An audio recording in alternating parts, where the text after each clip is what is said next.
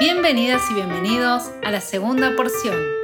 Un podcast en donde te invitamos a desafiar reglas, creencias alimentarias, mitos y más. Para que la comida y tu cuerpo sean sinónimos de paz y te conectes con lo que de verdad te importa.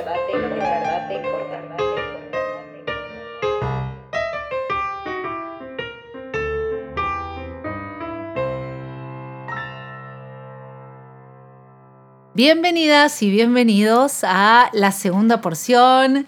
Un nuevo episodio hoy nos encuentra. Esta vez ya adelanto, no hay invitada, invitado, pero, eh, pero es un muy lindo episodio. Mi nombre es Anita, yo soy nutricionista, con un enfoque antidieta, intuitivo, de salud en todas las tallas y soy de Argentina y como siempre voy a dejar que se presente mi amiga y colega, ¿cómo andás?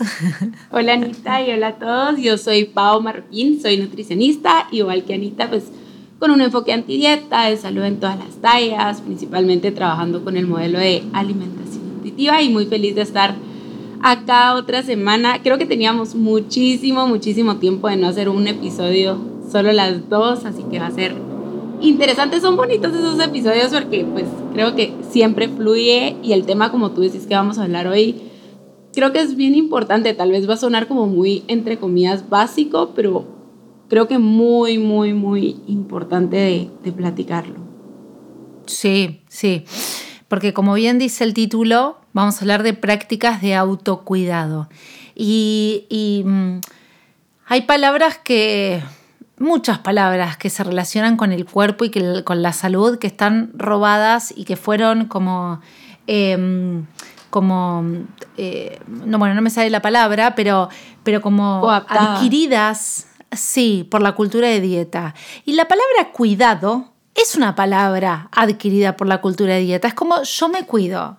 Y cuando yo me cuido es yo hago, me restringo y hago cosas para tratar de mantener mi peso o un peso que yo quiero, ¿no? Totalmente alejado de, lo que vamos a ir hablando del autocuidado. Eh, pero es tremendo, es tremendo porque está como, uno ni siquiera la reflexiona en, yo, me, yo me cuido, como cuidarse es mucho más que eso. Sí, ahorita que lo decís pienso en muchas veces cuando las personas quieren iniciar su proceso de terapia nutricional o estamos como en sesiones, yo generalmente hago como estas sesiones introductorias para ver si, si hacemos como match con la persona y todo. Eso es algo que surge mucho, ¿verdad? es que quiero empezar a cuidarme y yo siempre le pregunto a la gente como, bueno, ¿y qué significa eso para ti, verdad? Porque sé justo lo que tú decías de desde este lugar de cultura de dieta, pues se ha robado como esa palabra y se ha transformado a cuidarte igual pérdida de peso cuando lo que vamos a hablar hoy vamos a ver que nada que ver, o sea, muy alejado de esto. y lo que tú decías, ¿verdad? No nos cuestionamos, o sea, como que ya es, me cuido o me estoy cuidando y eso significa para mí, estoy buscando perder peso sin cuestionarme si eso realmente me está proveyendo, ¿cómo se diría? Sí, como, como que me está proporcionando como ese bienestar brindando ese bienestar físico, mental, emocional, que pues la mayor parte de veces, no, y esto lo hemos hablado en otros episodios con todo lo que implica una pérdida de, de peso o ese control. Totalmente, totalmente, totalmente. Eh, Totalmente, ahí empezamos a, eh, nos adentramos en este episodio. Tenemos que reencontrarnos con Pau solitas, ¿eh? así que tenganos paciencia porque, porque empezamos la tercera temporada a full con, con una invitada y así seguimos. Entonces ahora es como encontrarnos nosotras dos solas. Es como cuando crías a, es como de repente se te van los, los hijos, hijas de tu casa y se queda solo con el marido o la pareja. Se tienen que reencontrar. Tiene que fluir la conversación. Creo que, no lo hemos dicho, pero, o tal vez ya lo hemos mencionado en otros episodios, nosotras no, no como que planeamos un speech de lo que vamos a platicar acá, sino que es como, bueno, el tema y a veces hablamos como, bueno, podemos hablar de estos puntitos, pero dejamos que vaya fluyendo la conversación, entonces sí, sí, paciencia. tal cual, tal cual. Bueno, pero un poco lo que, lo que empezamos a ver es esta cuestión de autocuidado no es lo mismo o es lo opuesto al autocontrol. Cuando alguien se empieza a meter en la cultura de dieta, lo que hace es autocontrol y el autocontrol nos aleja, pero es como, son dos caminos paralelos, no se puede autocontrolar y cuidarse. El, el control nos desconecta del cuerpo, nos aleja de, de eh, sentir las necesidades o sentir como estas cuestiones de qué estoy necesitando en este momento. Em, y eso, eso me parece súper importante, porque una de las cosas que, o sea, lo central de este episodio va a ser prácticas de autocuidado que no tengan que ver con el peso corporal, pues precisamente eh, cuidarse y peso corporal no van, no van de la mano, ¿no? Ajá. Sí, y justo lo que decías de el control pues nos desconecta, porque al final si pensamos en control, la forma en que yo me lo imagino es como esta serie de reglas, ¿verdad? O sea, como que tengo que estar haciendo todas estas cosas, pero me desconecta, porque ya solo me estoy fijando en, ¿será que estoy haciendo, como estoy siguiendo estas reglas o no? Y entonces no estoy como chequeando con mi cuerpo, con mis emociones de cómo se está sintiendo esto que estoy haciendo. Y por supuesto, o sea, lo hemos hablado en otros episodios, este tema de cuando yo estoy intentando controlar mi peso, como qué es lo que eso implica. O sea, solo me estoy fijando si el número en la balanza está cambiando o pues mis medidas, porque hay personas que me dicen, no, es que a mí no me importa el peso, me importan las medidas, pero es como lo mismo, ¿verdad? Eh, y no estoy como chequeando, bueno, esto que estoy haciendo para controlar mi peso realmente se está sintiendo bien para mí o se está sintiendo más como un castigo, hay culpa relacionada, eh, el control siento que también viene mucho como desde este lugar de miedo, ¿verdad? Tengo que controlar porque tengo miedo a que pasen X, Y o Z. Entonces, creo que una buena como inicio para reflexionar es como, bueno, lo que yo estoy empezando o lo que yo estoy haciendo y lo nombro como autocuidado, ¿realmente es cuidado o viene más desde un lugar de, control de esto que vamos nombrando ahorita. Sí, eh, sí, exactamente. Porque vos sabés que una de las cosas que, justo esta semana lo hablábamos con una paciente, que es esta cuestión de, como siempre decimos, ¿no? Una, una tiene la capacidad de elegir porque somos adultas, responsables y libres en, nuestras vidas, pero, pero saber que cada, cada objetivo son caminos diferentes y que lo que se cosecha son cosas diferentes. Si yo de repente quiero mantener o quiero ni siquiera mantener, pues muchas veces, o sea, no se logra, ¿no? Pero quiero modificar mi cuerpo, como dijiste vos, o mi peso, quiero modificar mi cuerpo, porque el peso ya no importa tanto, pero sí importa el porcentaje de masa muscular y de masa grasa, que es lo mismo, eh, probablemente tenga que meterme, como bien dijiste, en reglas alimentarias, en desconexión corporal, en un objetivo que es como... Eh, digamos, que, todas mis pequeñas decisiones van a llevar a eso, a la desconexión de lo social, a la desconexión de las emociones, porque no importa, o sea, no importa lo que, lo que yo quiera o desee, lo que tengo que hacer es callarlo y seguir a la mente con sus consecuencias, ¿no? Las consecuencias de la dieta. La otra es el hecho de la amabilidad corporal, el hecho de saber que tal vez no me encanta mi cuerpo, pero por lo menos lo respeto y lo cuido porque es mi hogar. Y como lo respeto y lo cuido porque es mi hogar, le doy, y ahora vamos a empezar con las prácticas de autocuidado, pero digo, le doy lo que necesita para ser y estar de manera armónica o de manera con calma o de manera placentera en el mundo, para que yo como persona pueda transitar mi día a día de una manera como en calma, ¿no? Con, algo de paz. Hubo algo que dijiste, pero se me fue ahorita, que le iba como, como seguir, pero sí, o sea, como que hay una gran diferencia, o sea, sí, hay un espacio muy grande dentro, lo, dentro de lo que es control y lo que es cuidado, ¿verdad? O como que ese cuidado implica como atención, esto estarnos chequeando también, o sea, estar chequeando conmigo misma de cómo se está sintiendo, que desde el control generalmente eso no está, ¿verdad? Es, tenés que hacer esto y ya, y muchas veces también vienen basadas estas reglas en cosas externas, ni siquiera lo que a mí me hace sentir bien o lo que yo he explorado que sí me provee como este bienestar, sino que es más como, ok, me dijeron que tenía que comer de esta manera o me dijeron que tenía que hacer esta cantidad de actividad física o este tipo de actividad física y entonces eso ya es cuidarme, ¿verdad? O sea, incluso me parece como bien interesante como las personas que, bueno, nosotros probablemente estuvimos ahí en un momento, ¿verdad? Como que esta idea de esto es cuidarme y si ves los puntos se parecen mucho, ¿verdad? Como dejar de comer estas cosas, comer estas otras cosas, eh, dormir tanto tiempo, que sí es importante, pero tal vez ya lo vamos a hablar un poquito más de cómo, o sea, necesitan adaptarse a nosotros y no nosotras a las prácticas de autocuidado, ¿verdad? Tal cual, sí, totalmente, totalmente, totalmente. Si te parece, Pau, creo que está bueno como empezar a hablar ¿no? de esas prácticas de autocuidado. Em, yo creo que la, primera, la primera, debido a, la temática de este podcast y a lo, que, a lo que nos compete en nuestra profesión, me parece que una de las prácticas más importantes de autocuidado es el comer suficiente y regularmente. Para mí es como, yo siempre le digo, a, charlo con mis consultantes y les digo, no somos plantas, no vas a obtener la energía de la, del sol, no vas a hacer fotosíntesis. O sea, necesitas la energía que proviene de los alimentos, porque es lo que te permite todo el resto. Pensar, dormir, descansar, eh, caminar, respirar, existir.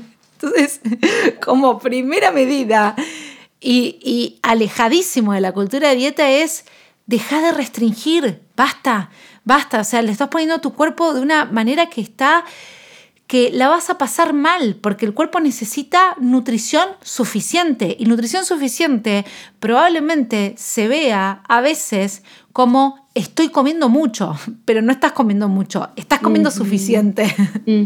No, y si pensamos en la, en la pirámide de Maslow, o sea, la alimentación es una necesidad básica, ¿verdad? Y desde ahí podemos ir como quitando esta idea de que cuidarnos es eh, controlar a nuestro cuerpo, porque ¿qué es lo primero que hacemos? Restringir, o sea, va completamente opuesto con las necesidades que nuestro cuerpo tiene y me encantó que tú decías, bueno, suficiente energía y regularmente, porque eso también es, es bien importante, ¿verdad? Y, y creo que lo tocamos un poquito en el episodio con, con Nadia que nos comentaba esto de, del tema del ayuno intermitente. No nos vamos a meter ahí, ¿verdad? Pero estos periodos como tan grandes sin que nuestro cuerpo logre tener energía también le puede afectar de una forma negativa. Entonces, creo que ese es un punto bien importante y también acá aparece como esta parte de a veces tenemos como mucha distorsión de lo que es suficiente energía porque venimos de la cultura de dieta que nos dice esto es suficiente y es súper poquito, ¿verdad? Una restricción extrema. Entonces, acá ese proceso puede ser un poquito difícil como ir descubriendo cuánto es suficiente para nuestro cuerpo por supuesto, si yo tengo el privilegio de recibir acompañamiento con nutricionistas no enfocadas en el peso, pues esa sería una opción, ¿verdad? Y si no, es un trabajo de ir obteniendo herramientas de diferentes lugares. Creo que tenemos algún episodio, si no estoy mal, de comer suficiente y si no lo vamos a hacer, vamos a ver. Em, para ir como identificando, bueno, ¿será que mi cuerpo está teniendo o no suficiente energía que no solo se basa en mis niveles de hambre, que al principio muchas veces no están, ¿verdad? Sí, tal vez el episodio que vos te haces referencia es el de hambre fisiológica, que lo hablamos. Hay un episodio, bueno, de nuevo, ténganos paciencia, a ver, hay, a ver, vamos a... Bueno, em, después lo vamos a... Hambre fisiológica, sí, sí, acá, acá, acá está. Que es el episodio de la, no, de la segunda, segunda ah, temporada. Sí, está en la segunda temporada. Em, bueno, ahí hablamos un poquito de, de, esta cuestión del comer suficiente. Eh, bueno, no sé qué iba a decir porque me, me distraje viendo el episodio. Pero totalmente, totalmente. Sí, y esta cuestión también de, la capacidad de flexibilidad que necesitamos, porque lo que vamos necesitando, lo que es suficiente en un momento, en un día, puede no ser suficiente en otro día, puede no ser suficiente en etapas, ¿no? Lo que, lo que es suficiente para mí ahora que estoy dando la, teta es distinto a cuando yo no, no daba la teta y, y se siente, y se siente, o sea, es como de repente necesito más energía, mi cuerpo necesita, tiene un gasto extra. Em, y, darle, darle esta suficiencia es eh, hasta trascendente, porque también la ayudo a Lucy a recibir lo que, lo que necesita para crecer adecuadamente. Eh, pero bueno, eso como, como primero, ¿no? ¿Qué otras prácticas, podemos eh, pensar? bueno, el del el sueño, es súper importante, también otra necesidad básica, ¿verdad? Y yo les decía, bueno, obviamente es una práctica importante, pero aquí también viene esta parte de, ok, o sea, está la recomendación de dormir ocho horas al día, ¿verdad? O, o de siete, nueve horas al día, pero ¿qué se adapta a ti? ¿Qué se adapta a tu contexto, ¿verdad? A veces, o sea, quisiéramos que las prácticas de autocuidado fueran un tema de este escenario ideal en donde, ay, puedo dormir mis ocho horas porque quiero hacerlo, pero no, o sea, las prácticas de autocuidado no son si yo puedo, eh, si yo quiero, puedo, ¿verdad? Muchas veces es qué es lo que yo tengo, porque, por ejemplo, si tengo un bebé que no tengo esa experiencia, pero tal vez Anita nos puede compartir un poquito de, de cómo es esa experiencia, de que, cómo te afecta en tu, tu hábito del sueño. No es como que, ay, voy a seguir durmiendo la misma cantidad de horas muchas veces o la misma calidad, pero qué está dentro de mi, no quiero decir control porque no me gusta esa palabra, pero qué está dentro de mi accionar con este hábito, esta práctica de autocuidado que es importante para mí. Sí, y, para mí, ¿sabes lo que, sirven estas cuestiones? Em, porque es como vos decís, eh, la vida después nos atraviesa y, las demandas y em, me acuerdo cuando cuando Lucy nació, una de las cosas que te dicen es duerme bebé, duerme mamá, ¿no? Y yo decía, pero yo cuando Lucy duerme, primero no podía dormir porque ella se despertaba, entonces dormía re mal, eh, tenía, quería hacer otras cosas porque si no era, cuando estaba despierta estaba prendida en la teta, cuando estaba dormida como que yo dormía y también es comer y también es bañarte y también es, y son los momentos en donde tal vez la bebé duerme, ¿no? bueno, eso por un lado. Eh, pero después, a mí una de las cosas que me sirve mucho en estas, en estas cuestiones es saber cuándo, qué, qué expectativas tener cuando tengo falta de sueño. Es decir, como pensarlo al revés, ya que es tan importante un sueño para mi estabilidad, o sea, un descanso adecuado, para mi estabilidad, para que el cerebro procese bien, para que las emociones estén, que, que fomente o que cultive una estabilidad emocional para mi hambre y mi saciedad, cuando no lo tengo, no esperar eso, no esperar que yo de repente diga, bueno, eh, hoy voy a tomarlo como una vulnerabilidad, ¿no? Si una de las cosas que pasa mucho con, mis consultantes es que de repente, como que, no sé, em, tienen, eh, están mucho más sensibles o de repente, no sé, un día que se fueron a dormir a las 5 de la mañana, pretenden que su hambre sea igual que la del día anterior. Es como, y no, o sea, no, porque hay Primero, hay una mayor vulnerabilidad, probablemente tu cuerpo te pida más energía porque estuviste más despierta, ni que hablar si saliste, si te fuiste a bailar, gastaste más energía, eh, tu ciclo del, sueño y la vigilia están un poco alterados, con lo cual probablemente se altere parte de la fisiología. Para mí es también que sirva como en el contrapuesto, como saber decir, bueno, hoy tal vez voy a tener un día difícil porque es lo que a mí me pasa con, cuando duermo mal con Lucy. Es como saber que mi cerebro va a procesar la información de distinta manera porque tengo sueño. Es como, bueno, ok, tranquilita, tómatelo con calma el día de hoy, porque probablemente estés más irritable, probablemente como que tengas menos paciencia, probablemente tengas menos, pero porque te falta dormir, no es porque porque pasó algo, porque, eh, porque hay una, no sé, qué sé yo, o, de repente porque tengo más hambre y está pasando algo malo con mi fisiología. Es como, me falta dormir y punto. Me encanta eso de tener como las expectativas como más claras porque generalmente lo pensamos en cuestión de tengo que lograr dormir esto, tengo que lograr mantener estas prácticas de autocuidado, cero flexibilidad muchas veces, ¿verdad? Es como, ¿lo hago o si no lo hago? Entonces empiezo a castigarme porque no estoy logrando esas prácticas de autocuidado, pero de nuevo, muchas veces hay muchas cosas que no van a depender de nosotras en que sucedan estas prácticas de autocuidado, porque si bien es cierto que una parte nosotras vamos a accionar, nuestro contexto va a influir muchísimo, ¿verdad? Entonces, me encantó esto que decías de cómo puedo tener mis expectativas mucho más claras, ¿verdad? qué puede pasar si no logro atender por cualquier razón bien mi práctica de autocuidado, ¿verdad? Y cómo puedo ser más amable conmigo misma para transitar como este día o este momento que tal vez no se va a ver como yo quisiera y eso está bien, porque la idea de hablar también de estas prácticas de autocuidado no es, ok, entonces ya identificaste cuáles son tus prácticas de autocuidado y ahora toca hacerlo al 100, ¿verdad? Porque no es No, no, no, totalmente, totalmente. Hay una práctica en relación al comer que para mí también es súper importante, que es comer rico, comer de mm. manera placentera. Eh, y eso también es autocuidado. Eso también es autocuidado primero porque, porque comer rico, comer rico para mí, influye en mi saciedad, es decir, mientras yo más, más rico coma o más satisfactoriamente coma, probablemente más conectada pueda estar con el momento y probablemente más eh, en conexión con mi saciedad, como también práctica de autocuidado, no como rigidez, no para controlar, sino como autocuidado, pueda tener.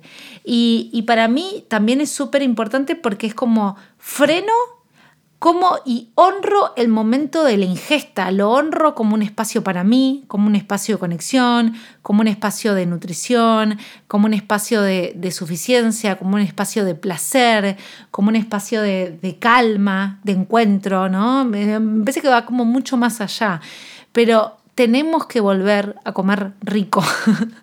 Eso es otra cuestión, sí, que la cultura de dieta rico es igual a anti, digamos, eh, y contrario a la cultura de dieta.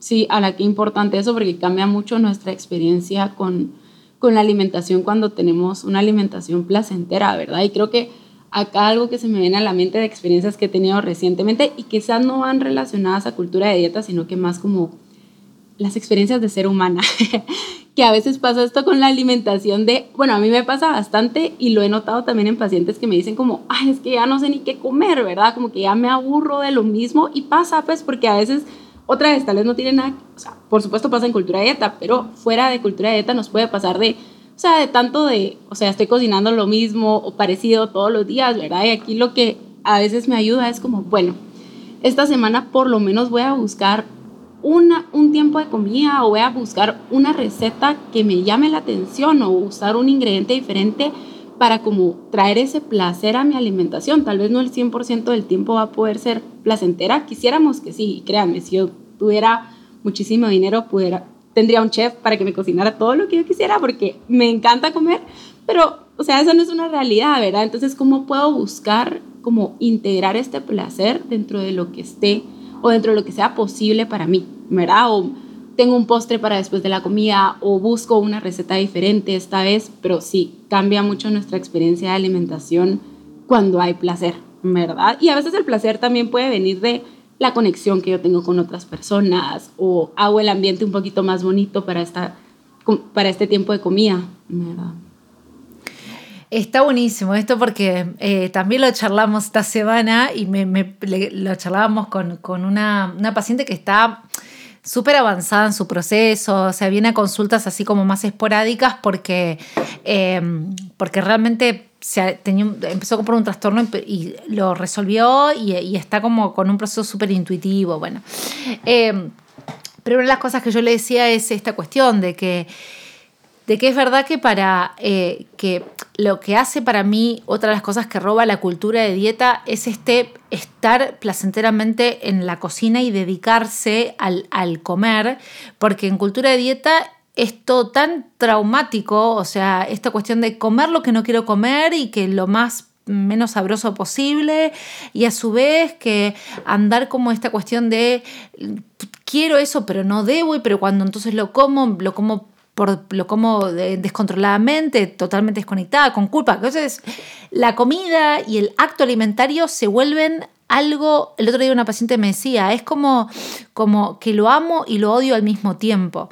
Con lo cual, yo creo que la nutrición gentil es volver a reencontrarse con ese espacio de, em, de planificación y cocción alimentaria, porque a mí me pasa lo mismo, o sea, eh, digamos, eh, yo no, no soy una gran experta culinaria.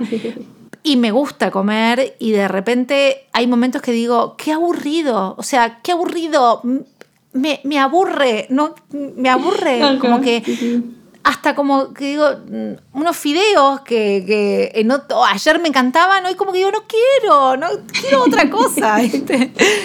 Y para querer otra cosa, y sí, hay que dedicarle tiempo. O sea, si yo quiero de repente tener, y como dijo Pau, y tal vez no tengo a alguien que me haga viandas todos los días o cocina todos los días, bueno, yo tengo que honrar eso. Y en alimentación intuitiva, esa es la última parte en donde, en donde se dice como, como tratar de buscar que las experiencias alimentarias sean placenteras, pero no de manera rígida, sino como diciendo esto, por ser humana, es mi dignidad, me pertenece y, quiero honrarlo. Quiero como, como honrarlo por, por, por el derecho que tengo a sentir placer y disfrute. Y por ahí me parece que va. Sí, sí, me encanta. Me encanta y hay cosas como pequeñitas que podemos ir haciendo. De nuevo, no es, ok, esto ya es importante y ahora el 100% del tiempo va a ser así, ¿verdad? O sea, sino que es ¿Cómo puedo buscar que en mi día o en mi semana pueda haber un poquito más de placer en mi alimentación que cambia completamente la experiencia? Y que para que haya placer, pues por supuesto tiene que haber autoconocimiento, conexión, que la cultura de dieta, lo que tú decías, ¿verdad, Anita? No lo roba totalmente y yo ya no sé ni qué me gusta o qué quiero comer. Eh, entonces, como que tratar de escuchar a nuestro cuerpo, tratar de escuchar como qué es esto que yo disfruto sí hay personas que nos escuchan que seguramente sí habrán, que vienen de cultura de dieta, de muchas restricciones y tal vez ahorita están como en ese limbo de no sé ni qué me gusta comer. A veces ayuda a pensar en, bueno, antes de, las dietas, si tengo recuerdos de antes de las dietas, ¿verdad? ¿Qué comía? ¿Qué me gustaba comer? ¿Qué me gustaba desayunar, almorzar, cenar? Eh, bueno, no sé si le dicen almorzar y cenar en diferentes países, porque tengo pacientes de otros países que me dicen, no, esto es comida, esto se llama no sé qué. Bueno, pero, ¿qué comías en tus diferentes comidas? Y hacer como esa lluvia de ideas y empezar a explorar, ¿verdad? Porque son formas que podemos ir como recuperando ese placer en, en nuestra alimentación. Sí, totalmente, totalmente, totalmente. ¿Qué otras prácticas? Hay algunas más que tampoco queremos hacer un episodio súper extenso, pero, pero todavía hay más, hay más prácticas de autocuidado que podemos brindar. Sí, bueno, movimiento, creo que esa es una que se habla muchísimo, actividad física, ¿verdad? Se menciona mucho, pero por supuesto, así como puede venir desde un lugar de control y de castigo, puede venir desde un lugar de cuidado, ¿verdad? Y, o sea, creo que lo hemos hablado en otros episodios que usamos mucho esta palabra movimiento porque no necesariamente significa una rutina de ejercicios, ¿verdad? Sino que, bueno, será que mi cuerpo está necesitando más movimiento en mi día a día, ya sea como parte de, la rutina que yo tengo y porque me hace sentir bien, o sea, mi cuerpo se siente diferente cuando tiene un poquito más de movimiento o sí necesito integrar como más, como una rutina o como más actividad física, que también es completamente válido, y lograr encontrar pues cuáles son estos tipos de movimiento que yo disfruto y que me hacen sentir bien como físicamente, mentalmente, emocionalmente, ¿verdad? entonces creo que ese es uno importante, que se habla mucho y que de nuevo puede tener estas dos como partes. Sí, sí. El movimiento placentero, movimiento intuitivo, que también tenemos un episodio con respecto al, al movimiento que sí forma, ese sí es de la primera temporada. Em, sí. Eh, otro que tal vez eh, está bueno y que, y que tal y, que ahora vamos a desglosarlo un poquito es los chequeos médicos, chequeos clínicos, chequeos de salud. Digo, lo vamos a desglosar un poco porque, porque bueno, en una cultura gordofóbica, quienes habitan un cuerpo gordo sufren demasiada discriminación, eh, sesgos, juicios, críticas, eh, etcétera, etcétera, en, un lugar que debería ser un lugar de espacio, de cuidado, ¿no? no de control. Eh, pero bueno, hacerse chequeos regulares, regulares digo, eh, para el, común, la, media sería anuales, si hay patologías tal vez, bueno, regulares para, las condiciones de la persona, es parte del autocuidado y es parte de lo que, de lo que también hace nuestra salud, ¿no? Pero, pero bueno, eh, también es parte del autocuidado encontrar espacios, si uno tiene el privilegio, tratar de encontrar espacios seguros o hacerlo un poco más seguro. No sé qué opinas, Pau, de esto. Qué tema difícil, ¿no? Pienso, sí, creo que hay muchas cosas ahí.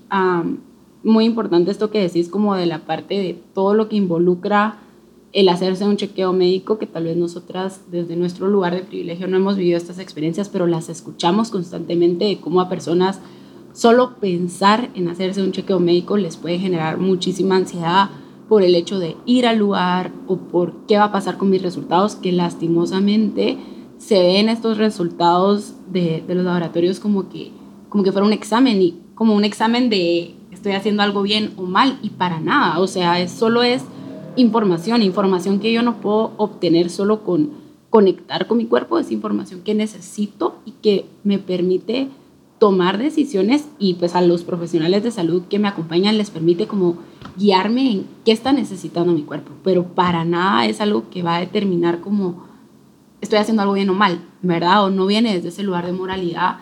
Eh, creo que tal vez podríamos hacer un episodio de este tema porque creo que no hemos hecho como de, de gordofobia médica, de, bueno, cómo puedo hacer que para mí sea más seguro ir a, sacarme como, a hacerme este chequeo, ¿verdad? Que sé que necesito Ah, pero sí es como complejo. Algo que también quería decir es que muchas veces que pensamos en autocuidado, pensamos en estas cosas que son como placenteras, en estas cosas que de disfrute.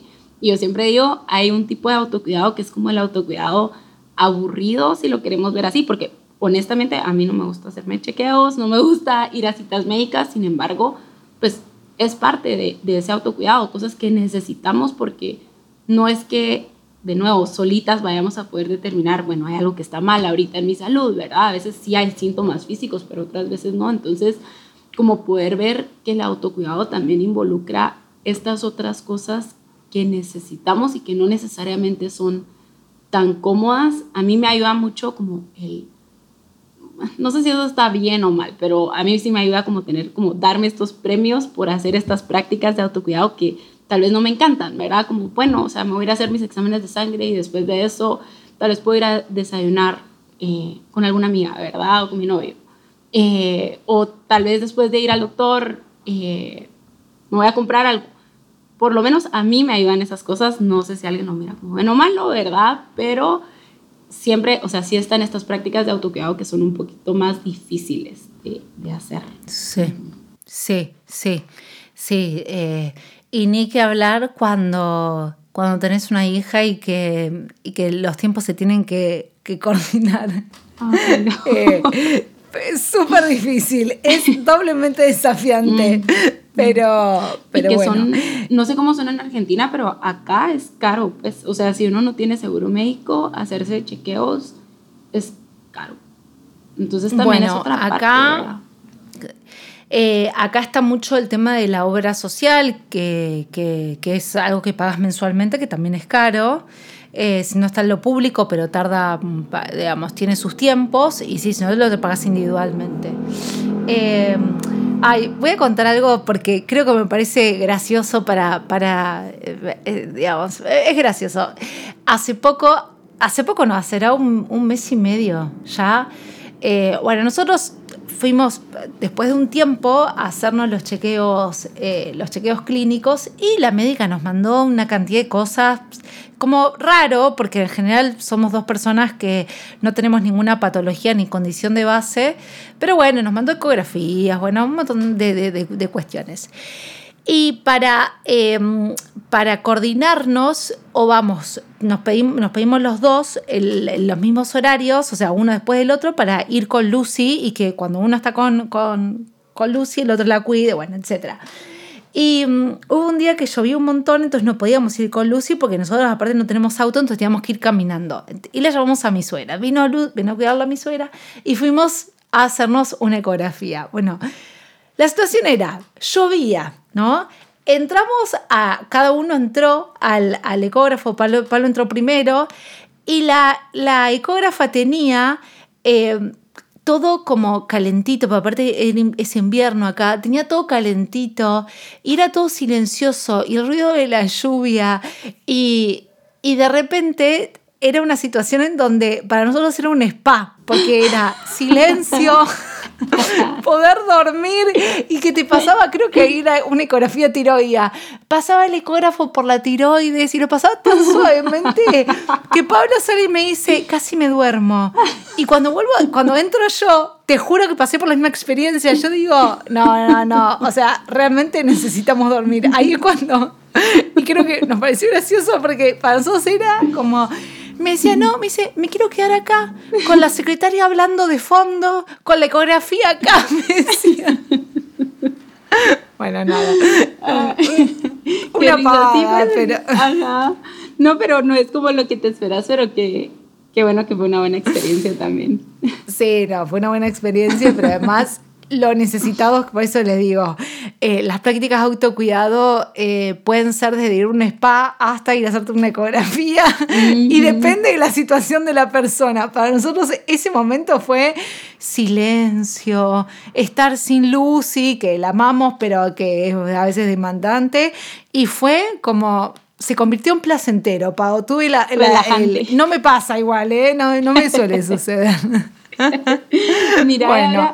ahorita que contó esta experiencia, creo que también una práctica de autocuidado, por lo menos para mí, sí es como esto de el silencio o tiempo para uno misma, ¿verdad? De, no necesariamente significa ir a un spa, que puede ser a veces, pero otras veces es como tiempo para mí de reflexionar o de hacer cosas que yo disfruto o de no hacer nada también, pero eso es como otra parte bien importante y sabes que creo que es importante agregar el que no todas las prácticas de autocuidado, y eso por supuesto con el tema de, de los chequeos médicos también creo que aplicaría, no son como instagrameables, entre comillas, porque muchas veces pensamos en prácticas de autocuidado que te puedo tomar una foto de este momento y se ve tan lindo y, y no necesariamente, ¿verdad?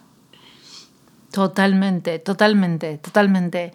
Va más allá de, de, pintarte las uñas, que está muy bien, o de, de pero, pero es como vos decís. Incluso yo creo que es, me animaría a decir que es hasta alejado de las redes sociales, ¿no? Para que realmente sea que sea una conexión con, una misma y no algo que tengas que subir. Las redes cortan un poco esa espontaneidad. Eh, porque como, como vos bien dijiste, esta cuestión del silencio, eh, esta cuestión, y, ahí vemos cómo se va cómo se van solapando como las decisiones, porque por ejemplo, yo hablo, hablo de, mi caso, pero para que se pueda entender mejor, ¿eh? porque es como siento que es la única forma que tengo de explicarlo. Yo hoy en día priorizo eh, levantarme más temprano y, y saber que tal vez robo un poquito de descanso, pero para priorizar el silencio, porque para mí el silencio es importante y en mi día a día es como, eh, eh, digamos, cuando hablamos de toda esta práctica de cuidado es elegir cuál va primero y tal vez relego otra, ¿no? No es están todas por igual y descanso y, como, y, así, y encima tengo vida social, pero trabajo ocho horas, pero a su vez hago esto y, y que me baño y que los masajes y que las uñas y así mm, las 24 horas no nos alcanzan. Es saber qué es importante para mí en este momento y para mí en este momento es decir, ah, me quiero levantar. A mí, bueno, en Argentina somos materos, me gusta el mate, me gusta el silencio. Y esa hora que tengo la elijo. Y elijo levantarme temprano, aún cuando tal vez digo, ay, tengo un poquito de sueño, pero yo sé que me levanto y, y esa hora me cambia el día, me, cambia mi energía, porque, porque para mí es un valor muchísimo más importante y a mí me hace mejor que tal vez quedarme una hora más durmiendo. Y que va a ser, lo que tú decías, va a ser diferente para cada persona y me encantó esto de, pues tengo que ir priorizando, ¿verdad? Porque somos seres humanos con un tiempo limitado, con muchas otras cosas que van a influir en nuestras prácticas de autocuidado. Entonces, ¿cómo puedo ser muy compasiva conmigo misma para decidir ahorita qué necesito, ¿verdad? Ahorita tal vez necesito más priorizar esta parte o necesito más priorizar esta otra parte algo que a veces trabajamos con, con mis pacientes y tal vez le pueda ayudar a la gente es como el pensar en diferentes niveles de, de prácticas de autocuidado que podemos tener, porque también, o sea, de nuevo, muchas cosas influyen en que podamos integrar o no nuestras prácticas de autocuidado, desde cómo nos sentimos como físicamente, emocionalmente, o sea, a veces emocionalmente nos estamos sintiendo muy mal y tal vez no tenemos como esa energía para hacer todas las prácticas de autocuidado que quisiéramos, entonces, ¿cómo puedo tener estos diferentes niveles en donde tal vez mi ideal es el nivel número 5 en donde puedo hacer todas estas cosas y hay días en donde sí logramos hacer muchas prácticas de autocuidado, ¿verdad? Y se ve como, ay, ojalá que todos los días se vieran así, aunque no todos los días se ven así. ¿Cómo puedo hacer mis adaptaciones, verdad? O sea, si yo no tengo tanta energía física, emocional, mental, o si yo no tengo tiempo, o tengo mucho estrés, o lo que sea, ¿qué va después? O sea, ¿cómo puedo adaptar estas prácticas de autocuidado? Tal vez aquí priorizo otras cosas.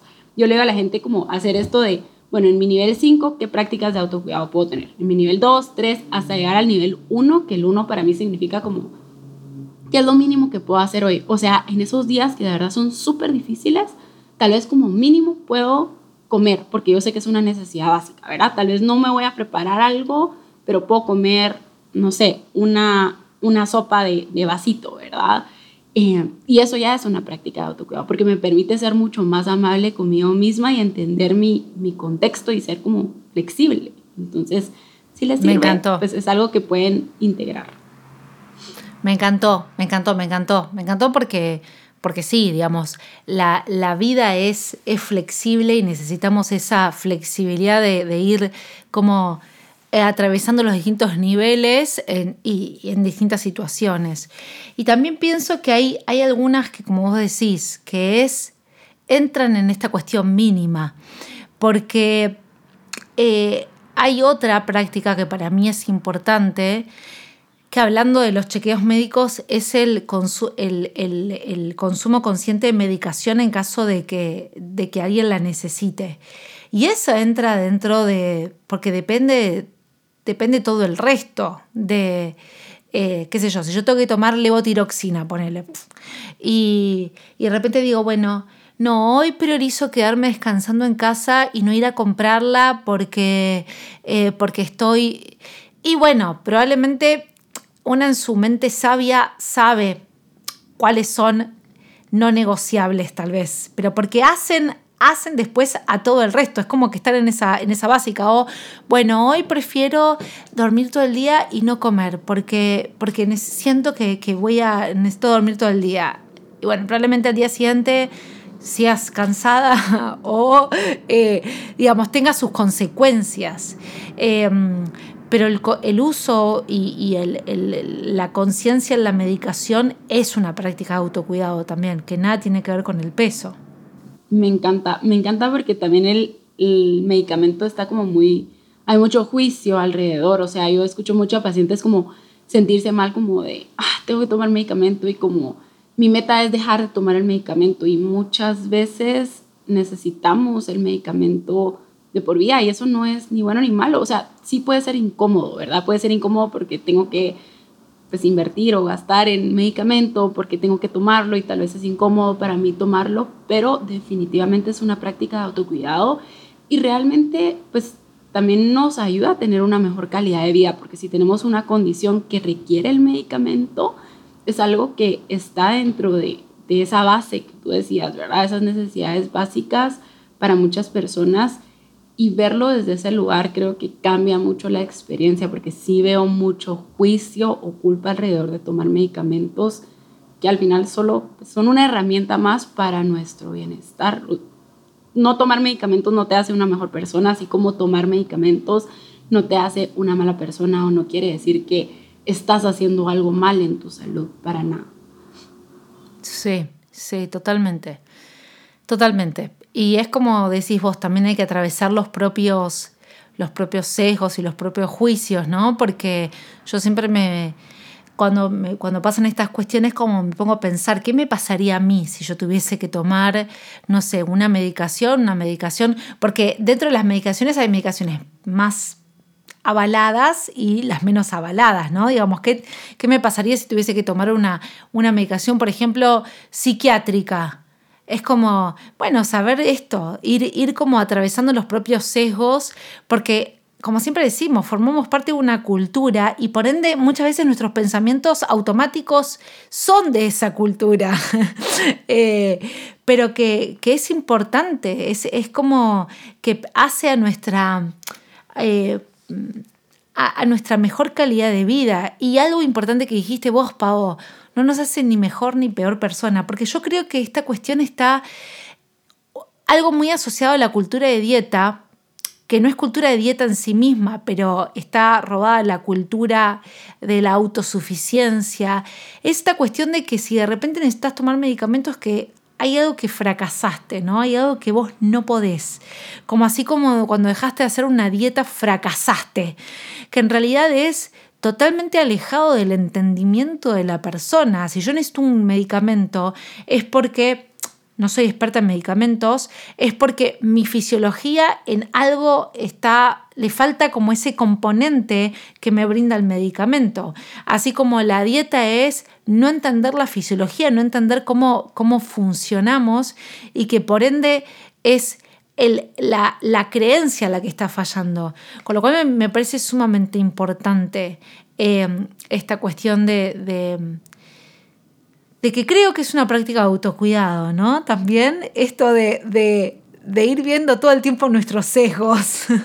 Sí, no, y, es completamente parte de como el salutismo y del capacitismo, como la idea de que nuestra salud está en nuestras manos cuando realmente no. Y tenemos un episodio también para eso, que ese sí me recuerdo, creo que es el primer, segundo episodio, ¿verdad? que el segundo. ser saludable. Siempre lo recomiendo, porque, o sea, no, o sea, la mayor parte de nuestra salud no depende de lo que hacemos o no hacemos.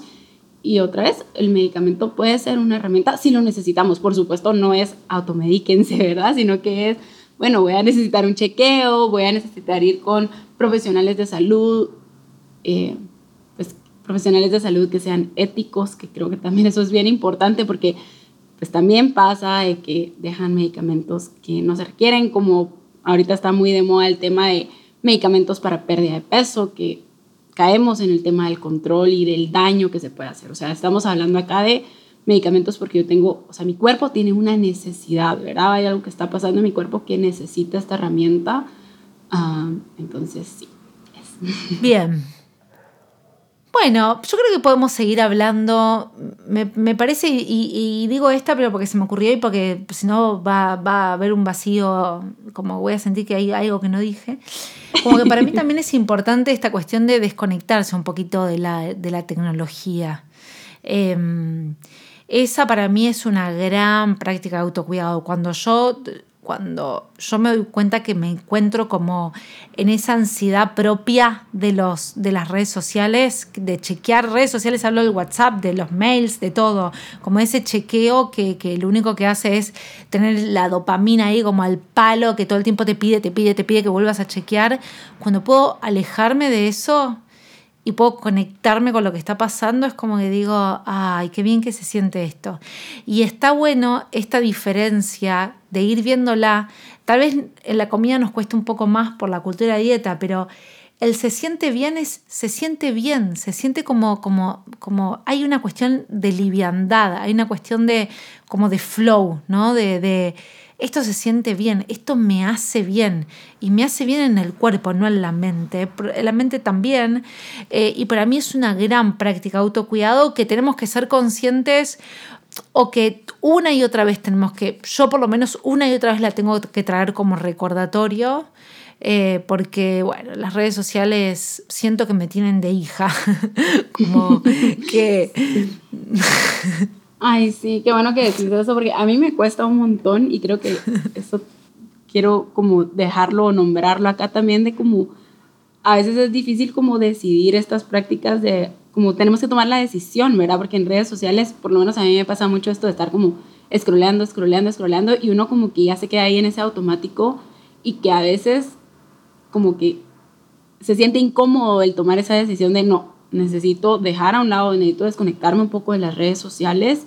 Eh, y esa, o sea, no porque pasemos esa incomodidad quiere decir que lo que voy a hacer no es una práctica de autocuidado, porque muchas veces necesitamos pasar la incomodidad de dejo esto a un lado para lograr encontrar como esta calma, ¿verdad? Y son decisiones que tenemos que estar como tomando constantemente no está mal si, si estás en redes sociales y lo que sea, ¿verdad? Porque creo que es algo que nos pasa a todos, pero sí ser muy consciente qué impacto está teniendo. Por ejemplo, yo me doy cuenta que cuando yo empiezo mis mañanas en el teléfono, mi día es muy diferente porque desde ya estoy como saturada de información, comparándome, versus cuando empiezo mis mañanas como haciendo algo más, ¿verdad? O sea, como mi, día más tranquilo, o me gusta hacer yoga temprano, ya no lo estoy haciendo tanto, pero eh, no porque sepa que me hace bien, necesariamente es tan fácil, ¿verdad? Entonces creo que esa es otra parte de como, como recordarme, bueno, ¿qué necesito ahorita? y ¿Qué me hace sentir bien? También puede pasar, ¿sabes? Y tal vez hay gente que se identifica con esto. A mí no me encanta ver tele, pero sí me pasa mucho que en las noches, a veces con mi novio nos ponemos a ver como algún, alguna serie o algo así y uno se puede quedar como ahí sin darse cuenta de, ah, necesito respetar como un límite de mi horario de sueño para despertarme y sentirme mejor. Entonces como que, no sé, como estar como más conscientes tal vez o tener como recordatorios de, de esos límites que necesitamos. Sí, porque, a ver, las prácticas de autocuidado para mí yo pensaba como modo de resumen. Son también en algún punto formas de autorregulación. Es decir, eh, por ejemplo, si yo sé, a mí una de las cosas que más, me, que, más necesito desconectarme del celular es a la noche, a la noche no, a la tardecita, cuando tuve un día de trabajo, cuando de repente Lucy está, eh, llora y, y si yo estoy en redes sociales, probablemente esa desconexión con el cuerpo haga que como la intensidad de la emoción o de la ansiedad se incremente. Como práctica autocuidado, de volver, de autorregularme y de decir, como de lograr calma, yo necesito desconectarme de las redes, entrar un poquito en la respiración y en lo que está ocurriendo en el momento presente. Para mí va por ahí, porque también muchas veces elijo la red social porque no, porque no tengo ganas de pensar. Y digo, bueno, ahora sí tengo ganas de desconectarme. Y la desconexión digamos, intencional, también está, eh, es como algo que uno va buscando. Sí, también podría ser una práctica de autocuidado si lo queremos ver así en ciertos momentos, ¿verdad? O sea, y el contexto es tan importante. Entonces, sí, qué buen ejemplo. O sea, es buen ejemplo porque sí, a veces lo que necesito es distraerme y no estar en mi mente y no estar. Entonces. Por ejemplo, tal cual, esto que vos decías de las redes, porque las redes sociales son un poquito más disparadoras, ¿no? Pero si yo eh, estoy en un proceso de recuperación de un trastorno de la conducta alimentaria. Como práctica de autocuidado, probablemente sea ver una serie cuando los pensamientos eh, de la comida me agobien. Y esa es una práctica de autocuidado. Eh, probablemente también no sea reconocer mi saciedad, sino sea comer lo que necesito comer y distraerme después mirando dos series, haciéndome una maratón de series, si quiero, o sea, si lo necesito. Eh, por eso es tan importante, como dijo Pau recién, ponerlas dentro de contexto, porque el contexto es lo que me va a determinar cuál es la mejor decisión. No es la práctica la que, la que me determina si es mejor o no, es el contexto y la situación. Y mi capacidad para ver qué es lo más importante en ese momento, pero lo dice es la respuesta interna, o sea, es como esa sabiduría interna, esa intuición, si queremos decirlo, lo que va a determinar si está bien o, mal, entre comillas, ¿no? Qué importante eso de como tú ir a ti y identificar desde ahí como el, esto me está esto me está ayudando en este momento o esto provee como ese bienestar para mí en este momento, que ese bienestar no siempre se ve como, ay, qué rico, porque digamos una persona que, que se está recuperando de un TCA, pues tal vez comer no necesariamente se va a sentir como mucha calma, ¿verdad? O sea, se va a sentir ansiedad, pero sé que, que es algo que necesito, ¿verdad? Como para llegar tal vez más como a mediano o largo plazo a esa calma. Entonces, como creo que lo más importante de, este episodio es como saber de que existen miles de prácticas de autocuidado, pero, o sea, qué va a ser bueno para ti en determinado momento va a depender de ti, de tu historia, de tu contexto, de ese momento. Entonces, como que creo que aquí vamos a la parte de el cultivar la autoconfianza, el autoconocimiento es tan esencial para poder decir, bueno, sí, esto es lo que necesito, aunque ahorita tal vez no se sienta tan agradable hacer esta práctica de autocuidado, pero sé que es lo que necesito, versus cuando estamos en cultura de dieta, que todo, o sea, es como desde este lugar de castigo, desde este lugar de control, desde este lugar de modificación corporal, que sí hay una gran diferencia.